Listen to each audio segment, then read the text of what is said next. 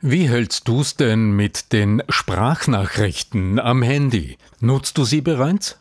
Aber nutzt du auch bereits die neuen Sprachfunktionen in den sozialen Medien wie Twitter oder LinkedIn? Was es mit Social Audio, wie das so schön genannt wird, auf sich hat und wie du diese Plaudereien oder Gespräche am digitalen Lagerfeuer für dich und für dein Business nutzen kannst, das erklärt uns heute Mr. Rhetorik, mein geschätzter Trainer und Speaker-Kollege Michael Ehlers. Bleib dran! Der Ton macht die Musik. Der Podcast über die Macht der Stimme im Business – mit Arno Fischbacher und Andreas Giermeier. Für alle Stimmbesitzer, die gerne Stimmbenutzer werden wollen. Social Audio. Was ist das? Was bedeutet das für euch? Und was hat es mit unserer Stimme zu tun? Arno und ich, wir beide haben uns heute einen wunderbaren Gast eingeladen, nämlich den berühmt-berüchtigten Rhetorikexperten, Top-Autoren und einfach nur sympathischen Kerl, den Michael Ehlers. Erstmal, Michael, herzlich willkommen heute bei uns bei unserem Podcast. Grüß dich. Ich freue mich sehr, bei euch sein zu dürfen. Dankeschön. Ich habe das Wort Social Audio schon in den Raum geworfen. Mhm. Für mich ist Social Audio ja bekannt geworden äh, über Clubhouse unter anderem und stellt für mich im Prinzip eine Art von was man früher als Call-In-Sendung vielleicht im Live-Radio gehabt hatte. Also da sind dann irgendwelche Experten zu Gast, die zuerst ihre Inhalte weitergeben und dann besteht die Möglichkeit zur Interaktion. Und das habe ich mir so jetzt übersetzt in die digitale Welt hinein, aus, aus dem Radio raus und jetzt in die digitale Welt. Ich glaube, beginnend mit Clubhouse bei uns ganz groß bekannt geworden. Und du hast jetzt eben unter anderem äh, dich mit Clubhouse, aber eben auch ganz generell mit dem Phänomen befasst. Ja, genau. Das ist mein neuestes Buch, Social Audio. Willkommen am digitalen Lagerfeuer. Das Internet hat sich weiterentwickelt, das World Wide Web und insbesondere auch Social Media hat sich weiterentwickelt. Und 2020 im Januar ging es für die meisten im deutschsprachigen Raum los, dass diese App aus Amerika um die Ecke kam und die hatte ein Social Audio Format. Das heißt, die Menschen haben sich nicht mehr in Gruppen getroffen, wo sie geschrieben haben, sondern auf einmal wurde miteinander gesprochen. Und wir werden uns erinnern, das war lo tiefste Lockdown-Zeit, depressiver, dunkler Winter, alle hockten zu Hause und stürmten auf einmal wie verrückt diese Apps. Immerhin war es schön warm, wir hatten noch Heizung. Inklusive vieler Prominente und Thomas Gottschalk tauchte auf einmal in den Räumen auf. Ein Raum, der 400 Leute hatte, hatte auf einmal 5000. Mir ging damals technisch nicht. Und dann hat man auf einmal auf der Couch gesessen, zu Hause mit Thomas Gottschalk und weiteren prominenten Themen bequatscht. Und das war natürlich wirklich ein Hype und für Leute wie euch und mich, also Arne und ich waren ja sehr präsent dort, war das mhm. natürlich ein gefundenes Fressen, jetzt mal Audio als Social Media zu machen. Hm? Und, und wie gesagt, der Aspekt des Live ist ja tatsächlich, weil, also ich komme ja aus der, der Welt ist eher der Recordings, also meine YouTube-Videos werden recorded und dann irgendwann hochgeladen und dann sind sie live, live sozusagen on tape, ja. Bei Podcast ja ähnlich, aber da ist ja tatsächlich diese, diese Interaktion steht da im Mittelpunkt wenn ich das richtig verstehe. Ja, also Social Audio bedingt das Live-Format. Absolut, das bedingt das Live-Format. Und wichtig ist ja jetzt schon mal zu sagen, dass die Clubhouse-Welt klein geworden ist, aber Social Audio viel, viel größer. Wir haben Social Audio heute auf Twitter, das nennt sich Twitter Spaces und funktioniert fantastisch in gerade so mhm. Fachthemenbereichen wie Finanzen, Krypto, NFTs.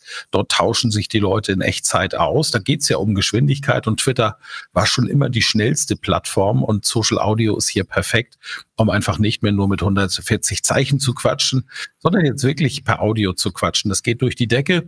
Und für uns Experten und Expertinnen hat sich LinkedIn Audio Event als großartige Plattform herausgefunden. Das heißt, ich kann jetzt ein Event online stellen. Im Grunde genommen das, was wir jetzt machen, wir machen es jetzt als Podcast-Aufzeichnung, können wir auch live machen und live miteinander sprechen. Und es kommen Zuhörende dazu. Und jetzt ist es ja eine Frage desjenigen, der den Raum kreiert, ob er möchte, dass wir in den Dialog gehen mit den Zuschauern, mit den Zuhörenden oder eben auch nicht. Auch das ist möglich. Ich habe bei Clubhouse früher ganz viele Lesungen aus meinen Büchern gemacht und dann war wirklich eine Dreiviertelstunde der Elas am Sabbeln und am Vorlesen. Trotzdem nachher immer den Raum aufgemacht und mit den Leuten zu diskutieren über die Inhalte.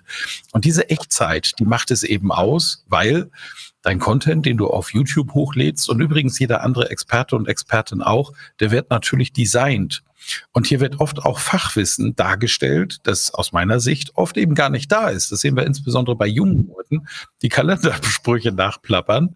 Äh, das wirkt aber toll, weil es zusammen. Wobei das findet auch auf Bühnen von Gedankentanken oder Creator statt. Also sage, unterstelle ich jetzt einmal. Ja. Also wo dann auch Menschen sind, die vermeintliche Experten sind. Ja, ja. selbstverständlich. Das ist ja die, das, das Problem an dem reinen Senden und eben auch an dem vorbereiteten Keynotes beispielsweise, was du jetzt ansprichst. Genau. Ne? Genau. Aber mhm. bei Greater und Gedankentanken haben wir den Punkt, auch da können wir uns dem Publikum stellen. Also da gibt es einen Chat und du kannst schon mal reden. Nur in Social Audio ist es ja wie im Telefonat. Du hast einen Experten und eine Expertin am Telefon und willst wissen, was haben die eigentlich auf dem Kasten? Wie tief geht das Wissen eigentlich? Und jetzt wird es eben spannend, weil wir einen Echtzeitkanal haben. Hier kannst du vorher natürlich schön designen, aber am Ende des Tages kommt es darauf an, abzuliefern. Und das ist sowohl für Kunden grandios als auch für Experten und Expertinnen. Und dann darf ich aber da eben noch ergänzend da was dazu sagen. Da besteht natürlich dann auch die Kunst und dann landet man eben genau bei deiner Provenienz der Rhetorik. Also ich, ich äh, kenne ja eine Menge und du selbstverständlich auch an, an rhetorisch brillanten Persönlichkeiten, die aber, das korreliert aber nicht zwangsläufig immer mit äh, tiefem Wissen. Das stimmt. Also ich denke jetzt an, an, an manche politisch äh, sehr gut gebriefte Protagonisten, die sich vielleicht wunderbar rhetorisch aus Situationen heraushieven können, wenn ich da, also in Österreich gibt es da berühmt-berüchtigte Abendsendungen, also die ZIP 2 heißt, das ist bei uns die Hauptnachrichtensendung am Abend, äh, wo diese Interviews mit, mit Spitzenpolitikern jeden Tag stattfinden. Und da kann man wunderbar äh, die Argumentationen der Politikerinnen und Politiker sehen, die nicht zwangsläufig gut in, in dem jeweiligen Thema drinstecken, stecken müssen, aber rhetorisch sich immer wissen, wie sie sich rauswinden. Ja, das will ich jetzt gar nicht mal als Rhetorik bezeichnen. Das äh, tut ja meinem Thema weh. Rhetorik ist ja die Kunst der Rede. Das, was wir dort erleben, ist also allglattes PR-Sprech. Oft auch gerade bei dieser Sendung ist mir wohl bekannt, zwei Stühle, eine Meinung. Der Moderator ist, geht politisch in eine Richtung, lädt sich Leute ein, die in seine Richtung diskutieren. Und das ist natürlich eben nicht. Das ist eben nicht der Fall. Das ist eben nicht der Fall. Meistens sind eben sehr divergente Meinungen da und äh, da hat der Moderator meistens eben zumindest wie es scheint, eine andere Meinung als der, der gefragt ist. Also die berühmt-berüchtigsten waren ja dann die berühmten Haider-Gespräche, wo damals der Jörg Haider auf der rechten Seite, in Anführungszeichen, und auch literally auf der rechten Seite gesessen war und auf der linken Seite der, der ORF-Sprecher. Ja. Dann ist es fantastisch, weil dann ist es das, was eine Demokratie ausmacht, nämlich These mhm. und Antithese und die Synthese entsteht im Kopf des Zuhörenden. Fantastisch. So oder so ähnlich. Und jetzt würde ich auch noch gern, weil wir eigentlich einen Podcast zu dritt machen, den dritten Protagonisten mit dazu holen. Lieber Arno. Ja, ja, ich bin hier und lausche interessiert. Michael, wir, wir kennen uns ja seit, seit vielen, vielen Jahren und äh, nicht nur aus Social Audio, sondern aus angenehmer Weise auch aus äh, sehr, sehr herzlichen persönlichen Begegnungen, sei es jetzt in der German Speakers Association oder im Club 55, gemeinsamen Seminaren in Mallorca, wenn ich mich so zurückerinnere. Weißt du, was, äh, welche Frage mir auf der Zunge liegt? Wenn ich so dein Buch in, in Händen halte über Social Audio, das ist ja beileibe nicht dein erstes Buch, Abgesehen von dem Marketing-Thema, das da mitschwingt, wenn wir jetzt über Social Audio und LinkedIn und äh, Twitter und so weiter sprechen, was ist denn das, was dich persönlich neugierig macht und interessiert, wenn es um diese digitale Form der Kommunikation geht, über die wir da reden? Was ist denn das, was dich da persönlich anspitzt und neugierig macht? Das, was mich anspitzt, ist eben die Echtzeit. Also ich kann nur noch mal das Argument von eben aufgreifen, weil das ist das absolute Alleinstellungsmerkmal von Social Audio. Wir können sofort auf Themen reagieren. Du warst, glaube ich, damals dabei, als es diesen alles dichtmachen Skandal gab in der Corona-Zeit, wo einige Künstler sich über die Maßnahmen der Regierung ausgelassen haben. Zu 80 Prozent war das wirklich witzig und zum Nachdenken anregend und 20 Prozent war daneben. Und dann entstand ein riesen Shitstorm. Und die Medien sind ganz schnell in den Gleichklang gegangen und haben die Sache komplett niedergeredet. Was unfair war, insbesondere den 80 Prozent fairen Beiträgen aus meiner Sicht. Und wir haben uns in Social Audio hingesetzt in einen Clubhouse-Raum und haben ganz intensiv und auch tief darüber diskutiert. Wir haben mit Eva Ullmann eine Humorexpertin dabei gehabt. Wir hatten Journalistinnen und Journalisten dabei. Wir hatten Rhetorikexperten, Stimmenexperten dabei und haben das durchgängig analysiert. Diese Analyse war so gut, dass sie es ja schließlich sogar bis in den Stern gebracht hat, die darüber berichtet haben. Das heißt, das, was die Medien ja oft nicht haben, ich mache ja sehr viel Medienarbeit, ist Zeit.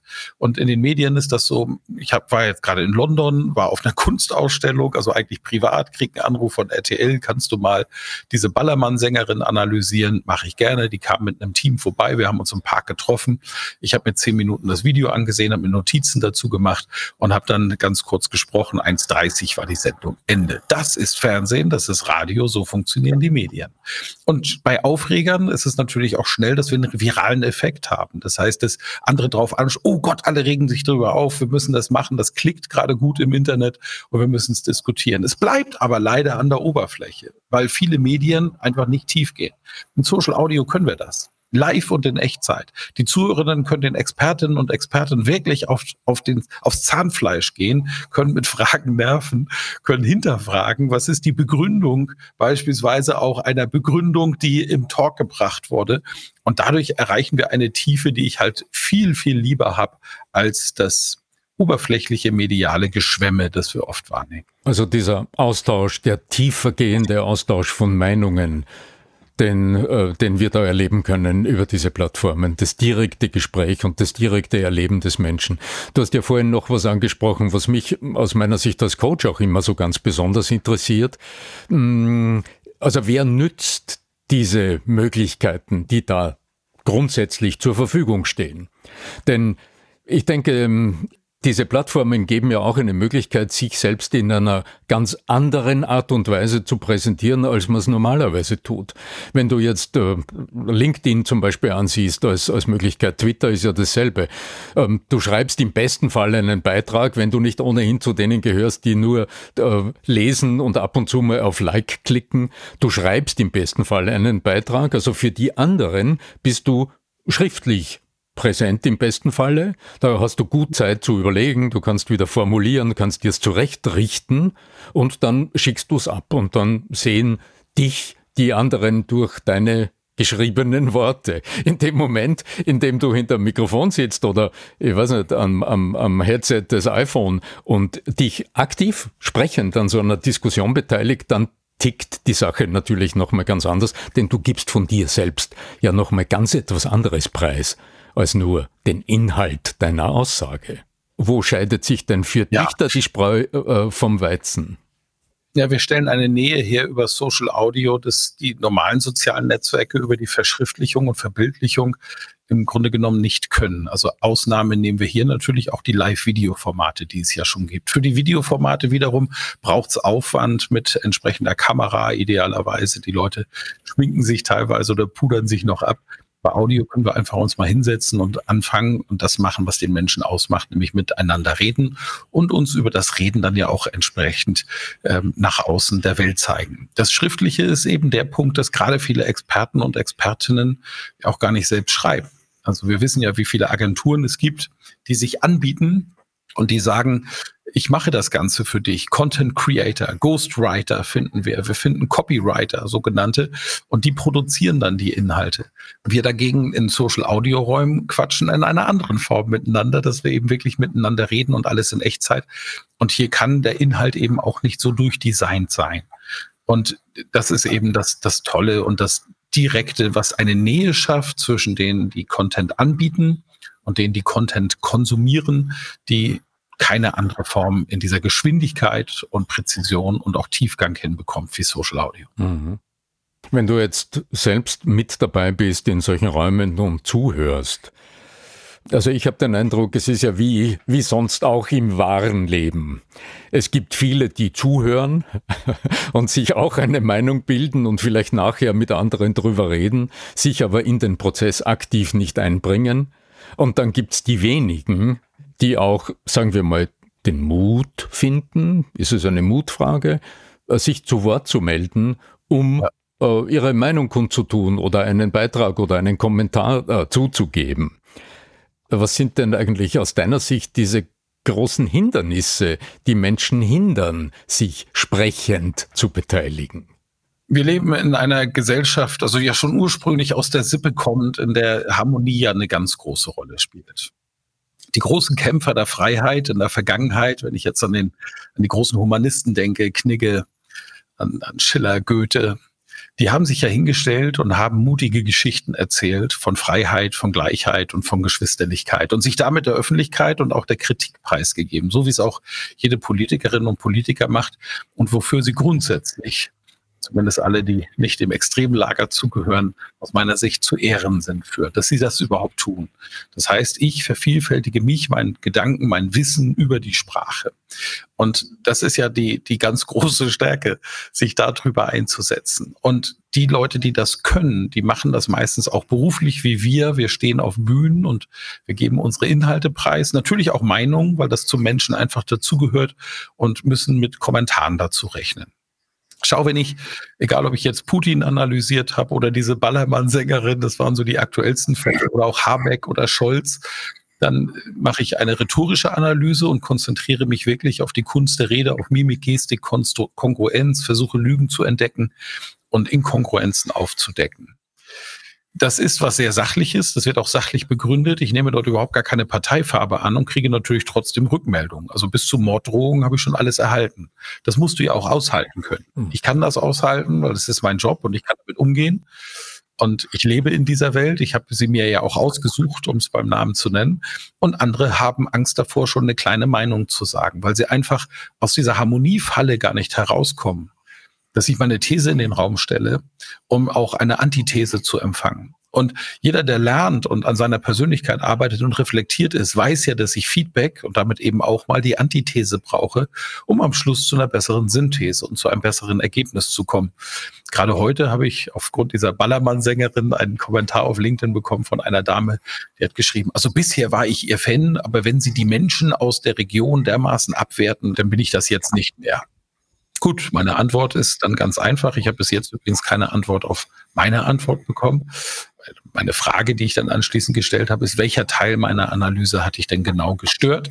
Und äh, wie, wie siehst du das denn? Ich bin ja gerne bereit, von dir zu lernen. Es kommt nichts mehr an dieser Stelle. Ne? Und das ist etwas, was wir was uns eben auch begegnet, wenn wir Meinungen online stellen, mhm. dass die Menschen das gar nicht gewohnt sind, mehr in eine strittige Diskussion zu gehen. Wer will, kann hier gerne mal einen alten Artikel von mir googeln, den ich bei Focus veröffentlicht habe. Und, ähm, und muss man nur meinen Namen eingeben und den Begriff Meinungsburgen. Ich bin der Meinung, wir müssen das Streiten wieder besser lernen. Frage eine, äh, einesjenigen, der da noch nicht so in der Welt drinnen ist. Einmal, was ist da Usus, weil du jetzt wieder mit Duzen angefangen hast? Also ist da Duzen beispielsweise äh, Usus innerhalb dieser Communities, sage ich jetzt mal so einerseits, die eine Frage. Und die andere, andere Frage, äh, welche Themen sind tatsächlich die am meisten benutzten, gestellten, also ist es tatsächlich innerhalb von, von, von Rednern, Speakern, das bietet sich natürlich an. Äh, Im Vorgespräch hast du gesagt, auch diese ganzen Krypto-Communities und, und, und Cash-Geschichten. Aber was sind so die am meisten genutzten Themen? Mhm. Also erstens ist es mir äh, kaum begegnet, dass ich mal gesiezt wurde, denn mhm. es ist eben Social und ich glaube, dass sie verschwindet auch immer mehr aus unserer Gesellschaft. Das finde ich gar nicht so schlecht, weil es etwas sehr etwas ist, was Distanz schafft. Es gibt Räume, wo es angebracht ist, aber die werden auch immer kleiner, diese Räume. Das mhm. zweite, welche Themen, das ist tatsächlich plattformabhängig. Also auf Twitter was ja schon immer die Rechercheplattform Nummer eins zum Beispiel für Journalistinnen und Journalisten war, ähm, wo es auf Geschwindigkeit ankommt, sind auch diese Geschwindigkeitsthemen zu Hause. Eben der Finanzmarkt insgesamt, dann dieser Kunst-NFT-Markt, der sich auswickelt, immer mehr entwickelt. Wir haben den Kryptomarkt, Blockchain, Technologiethemen, die sind dort zu Hause. Und der Finanz, ganze Finanzsektor ist sehr, sehr stark im Bereich Twitter Spaces. Dort passiert viel. LinkedIn Audio, wir haben bei LinkedIn einfach eine andere Zielgruppe. Das ist Business, hier wird Geschäft gemacht und hier sind auch Geschäfts- und Management-Themen gefragt. Deshalb fühlen sich dort, glaube ich, im Augenblick auch Trainer und Coaches, die in diesem Umfeld unterwegs sind, am wohlsten und haben hier eine tolle Plattform, um direkt mit der Zielgruppe Kontakt aufzunehmen. Ich habe Andreas bei Clubhouse damals im Live-Raum 600 Leute eigentlich ständig gehabt und es waren auch mal mehr. Arno war als Experte fast immer dabei.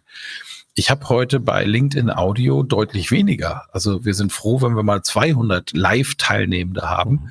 Nur wer kommt, das ist ja die entscheidende Frage. 2008 habe ich angefangen, mein, meine ersten Podcasts zu produzieren und ich war total begeistert, weil ich drei Millionen Abrufe mit einem Rhetorik-Podcast hatte.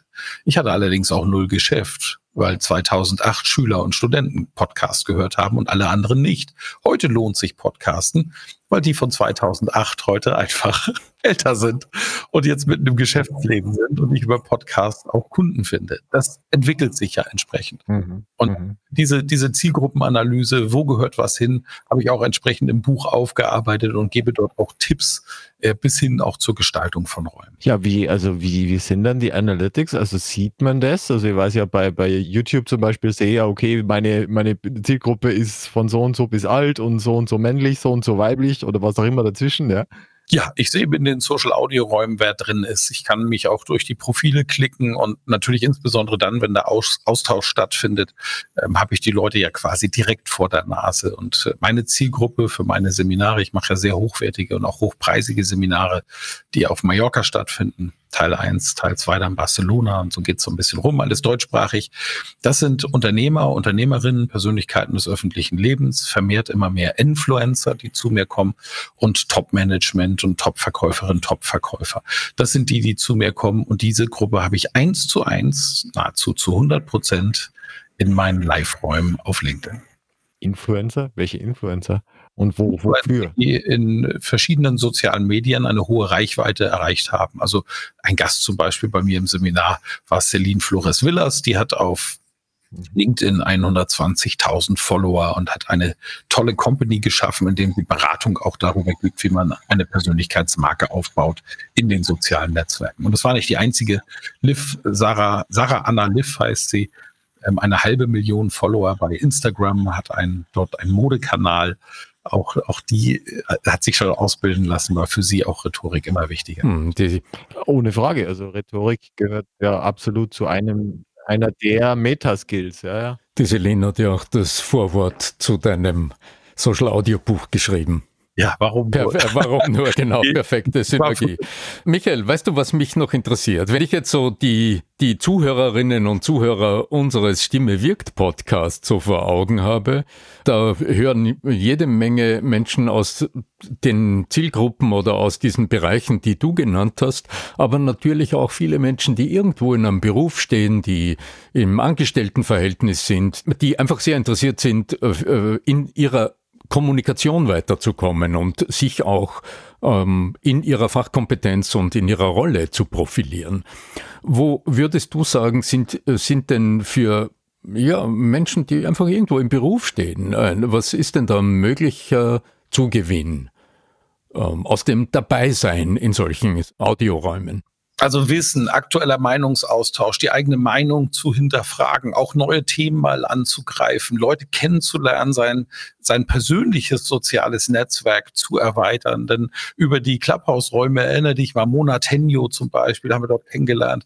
Die kannte ich wirklich nur von Clubhouse. Inzwischen war sie auf meinen Seminaren und wir machen Projekte zusammen, weil die einfach großartig ist Also das ist ja das, was uns Menschen ausmacht, dass wir uns über unsere Sprache vervielfältigen, andere Leute kennenlernen können. Und die Nähe, die Social Audio durch eben das Live-Format, das echte herstellt, die schafft eben ganz genau das. Also wirklich Freundschaften, die dort entstanden sind. Leute, ich bin mit Leuten verreist, wie Uwe Bahn, den Radiomoderator. Ich war damals als Fußballfan im Volksparkstadion in Hamburg beim HSV gestanden und Uwe Bahn war der Stadionsprecher. Jetzt ist es dazu gekommen und wir haben uns nur über Social Audio Formate kennengelernt, dass wir gemeinsam ein gemeinsames Buch schreiben. Rock Your Biz heißt das Ganze, wo wir Rock und Business, unsere beiden Leidenschaften miteinander verbinden. Ist das nicht verrückt? Und das ist das, was für jeden interessant ist. Lerne Menschen kennen, komm ein bisschen drauf. Schau, wie sind deine Themen? Schau, wie sind die Themen der anderen? Was kannst du lernen? Was kannst du mitnehmen? Tausch dich aus, streite dich auch gerne. Natürlich alles im Rahmen der Regeln, die die Moderatorinnen und Moderatoren Moderatoren dann festlegen. Und äh, das macht Freude und ist wirklich gewinnbringend auf jeder Ebene, wie zwischenmenschliche Kommunikation überhaupt ausmacht. Das mit dem Rock äh, funktio funktioniert das mit dem Rock überhaupt noch? Musiker? ja, eben meine Frage an dich, Michael, wenn du jetzt gerade deine Gitarre verlost für die RTL äh, Kinderhilfsstiftung. Funktioniert das für dich als Musiker überhaupt noch? Das Rocken? Oh, ja. Ich bin hier in meinem Studio, ihr seht mich, die anderen hören mich nur. Und wenn ich die Kamera drehen würde, würdet ihr auf teilweise große Schätze der Rockmusik äh, treffen. Also ich habe hier eine E-Gitarrensammlung, die sich wirklich sehen lassen kann. Und wenn du schon ansprichst, Speaker helfen Kindern ist eine aktuelle Aktion. Das ist auch die Domain mit de am Ende wo wir Ach, Geld sammeln und wir sind auf einem guten Weg, eine halbe Million zusammenzubekommen. Wow. Äh, alle versteigern etwas, die meisten Coachings und Trainings und ich versteigere etwas, was ich wirklich sehr liebe, die Gibson SG Future Gitarre. Das ist eine Gitarre, die auch Angus Young von ACDC spielt. Und äh, dies könnte ich dich jetzt, wenn ich ganz lieb reinschaue, dazu überreden, überzeugen, uns das eine oder andere und sei es eine Minute Stückchen vorzuspielen. Ja. Das wäre total schön. Ja, sicher. Sie, sie ist sicher nicht gestimmt, aber. Na schau.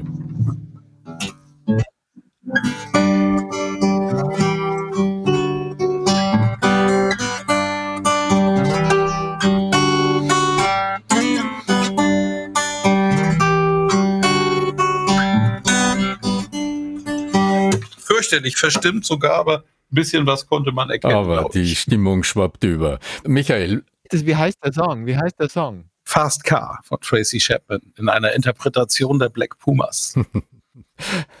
Live played. Jetzt müssen wir natürlich den Auszug nehmen und sofort auf YouTube hochladen. Ja, ja, damit wir es auch noch. Ja, ja, unbedingt, unbedingt, unbedingt. Aber next, next. gibt es von dir auch tatsächlich äh, Aufzeichnungen, wo man dich beim Singst du auch? Da muss ich jetzt nachhaken an oder muss ich jetzt Sing auch, ja. Weil wenn wir im Stimme wirkt Podcast sind, dann geht es dann natürlich auch um deine Stimme, ja? Ja. Und inwieweit du deine Stimme da rein äh, und, und, und auch auf Bühnen aktuell noch? Also bist du in der Band? Ich habe keine Zeit für eine Band, das ist das Problem, aber es gibt Bands, die mich mal als Gastmusiker auftreten lassen und ich moderiere einmal im Jahr das Sparda Bank Blues und Jazz Festival in Bamberg. Das geht ganze zehn Tage, bin ich zehn Tage auf der Bühne mit den Musikern Backstage und da wirst du es immer mal wieder erleben, dass ich auch nach vorne gehe, mir eine Gitarre schnappe und auch mal was singe. Also dann doch nur so ein Side-Hobby einmal im Jahr. Äh, nein, das Hobby ist, begleitet mich natürlich über das gesamte Jahr. Nur Auftritte ja. habe ich als Speaker und als Trainer und bin so ausgebucht, dass keine Zeit für eine Band bleibt. Das, das wäre es nicht tatsächlich. Also, man, ich stelle mir dich jetzt wirklich so energetisch so geil vor, also mit der Gitarre in der Hand auf der Bühne. Also auch jetzt beim Speaker-Auftritt einfach das zu kommen. Es gibt ja Leute, die machen Witze auf der Bühne. Dann ja. könntest doch du doch äh, äh, ein Stück spielen, um die Leute aufzuheizen oder so. Auch, auch das gibt es ab und zu, ja. Schon. Für, für besondere Anlässe. Auf Mallorca, in Barcelona. Etwa im Rahmen der German Speakers Association erinnere ich mich, wenn ich mich richtig erinnere, an Geil. so einen Anlass. Geil. Michael, ich mag dich heute nicht gehen lassen aus dem, äh, aus dem Podcast, ohne dich zu bitten, doch noch so einen ganz praktischen Tipp zu geben. Wenn ich jetzt jemand bin, der zwar gerne ab und zu mitdiskutieren würde in so einem Audioformat, sagen wir auf LinkedIn, weil es ein interessantes Thema gibt oder weil ich eine Frage habe. Aber irgendwo merke ich, hm, die anderen reden so gut und da muss ich ja jetzt mein Mikrofon einschalten und ich spüre so diese, diese gewisse Hemmung und ich denke mir, ach, dann höre ich dann doch lieber zu.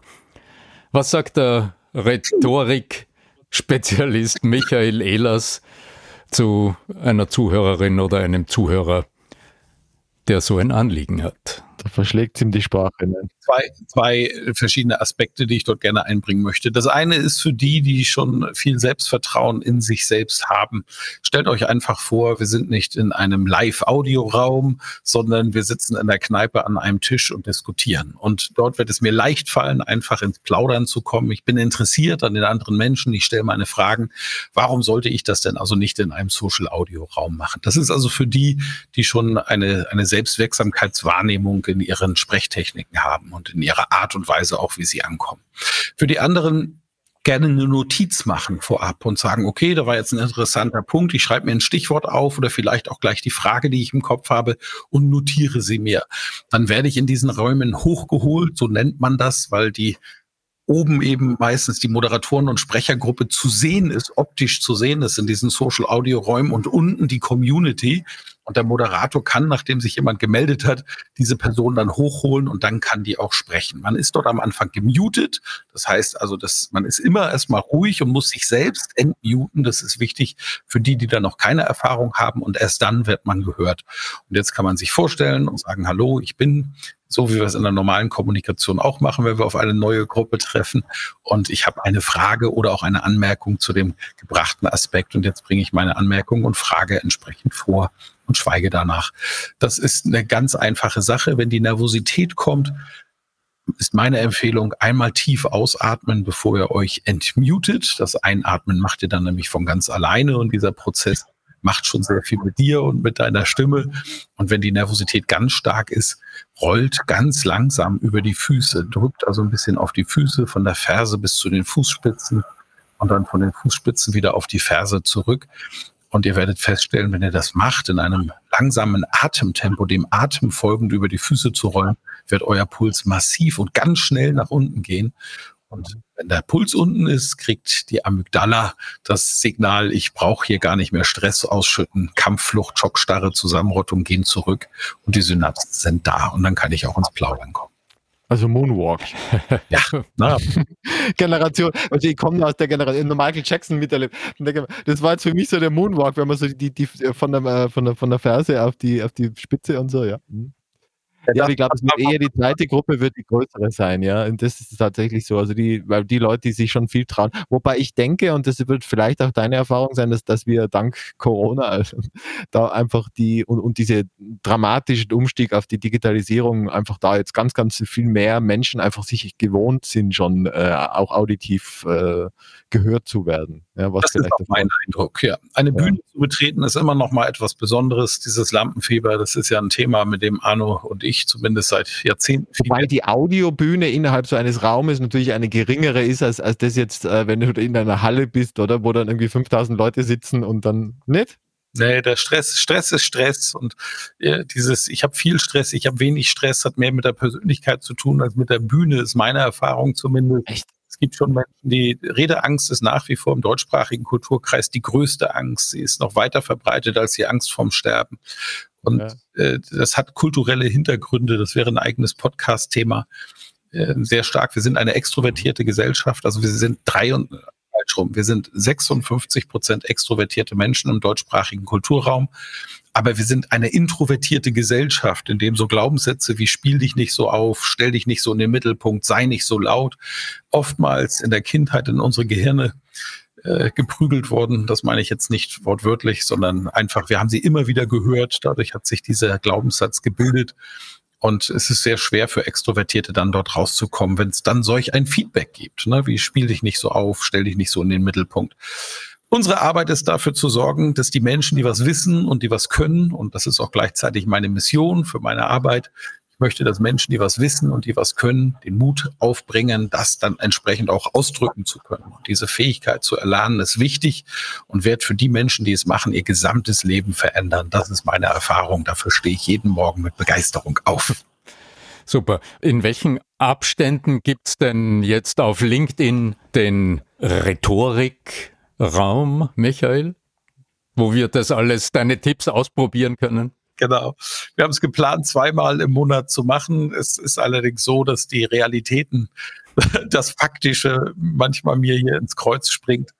Bei mir ist es so, wie bei vielen anderen Trainern auch, dass ich im September, Oktober unfassbar stark gebucht bin. Also ich bin zu Hause wirklich nur zum Wäsche, Wäsche wechseln und sitze dann schon wieder in Flugzeugen. Dasselbe ereilt mich im Frühjahr in der Zeit März, April, Mai und in den Zeiten dazwischen habe ich keine Probleme, diesen Räumen, diese Räume regelmäßig zu machen. In den Zeiten ist es unglaublich schwer. Das heißt, ich mache immer eine Herbst- und eine Frühjahrspause und zwischendrin dann gibt's regelmäßig Räume. Ähm, das findet montags statt um 19 Uhr und ist über mein und Arnos LinkedIn-Profil dann auch zu finden. So ist es, lieber Michael. Es war mir ein Herzensanliegen, dich endlich im Stimme wirkt Podcast als Gast zu haben. Ja, dann, äh, was, was bleibt uns noch äh, abschließend zu sagen? Dir äh, gute Muße in deinem hochgetakteten Kalender. Ich bin sicher, dass deine Teilnehmer dir so viel zurückgeben. die Energie, die du verströmst, in einem solchen Ausmaß zurückgeben, dass es dich zumindest zwischendurch nährt und ein bisschen den Schlaf, den Schlaf ersetzt, der dir dann fehlt. In diesem Sinne, äh, Michael, Danke, ja. dass du heute mit dabei warst. Es war ein, ein großes Vergnügen, mit dir über dieses äh, spannende Thema zu sprechen, das uns, denke ich, in Zukunft noch viel mehr beschäftigen wird als heute. Und euch da draußen wünsche ich gutes Gelingen, viel Mut mitzureden in den verschiedenen Social-Audio-Formaten. Bleibt uns gewogen und äh, möge die Macht der Stimme mit euch sein. Euer Arno Fischbacher.